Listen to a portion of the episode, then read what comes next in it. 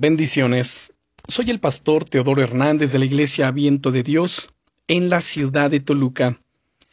El devocional del día es Dios te ve y te escucha.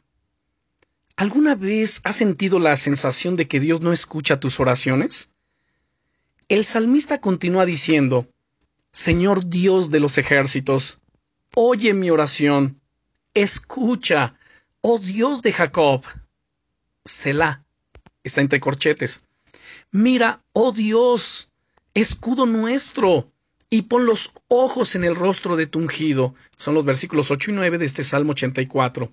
Bien, el salmista sabía que Dios escuchaba sus oraciones, porque a lo largo de los salmos expresa siempre esa fe y esa confianza en Él, aun en los momentos más complicados, pero aun teniendo esa confianza, le gustaba expresar a Dios su necesidad de él y hacerse vulnerable. En este pasaje encontramos entre medias la palabra Selah. Esta palabra era una invitación al lector para que hiciese una pausa y que pudiese así reflexionar en lo que acababa de leer. Sí, el salmista sabía que era necesario parar para poder asimilar lo que dice este pasaje. ¿Te puedes imaginar a Dios escuchándote desde el cielo?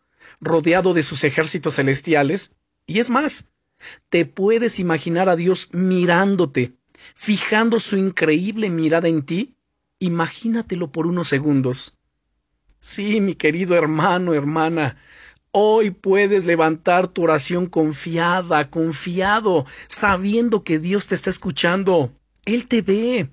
Dios tiene sus ojos puestos en ti. Y hoy es el momento de hacer una pausa y de reflexionar en esta preciosa realidad. Es por eso que, más que pedirle que te escuche, te animo a que le des gracias de todo corazón porque ya lo hace. Oremos. Gracias, Señor, porque no soy invisible para ti. Gracias porque siempre me escuchas, porque estás atento a mis oraciones y porque pones tus ojos en mí. Gracias por tu amor y por enviar a tus ángeles para que me ayuden en todos mis caminos conforme a tu perfecta voluntad. Gracias, Señor, en el nombre de Jesucristo. Amén. Y recuerda, no estás sola, no estás solo.